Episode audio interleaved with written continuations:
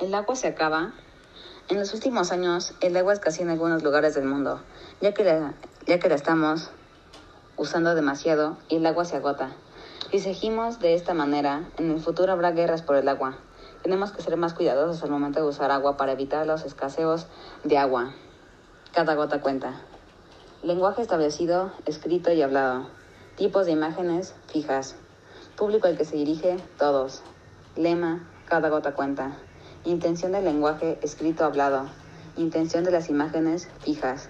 Autoridad, responsable, todos. El agua es un elemento fundamental en la naturaleza, ya que el agua sirve para la reproducción de la vida y el sostenimiento del mundo.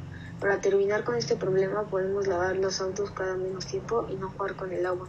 Por ejemplo, los globos con agua, pistolas, etc. Pero estos solo son algunos ejemplos. Si todos ponemos nuestra parte, se podría llegar a disminuir la rapidez que se escasea el agua. Cada gota cuenta.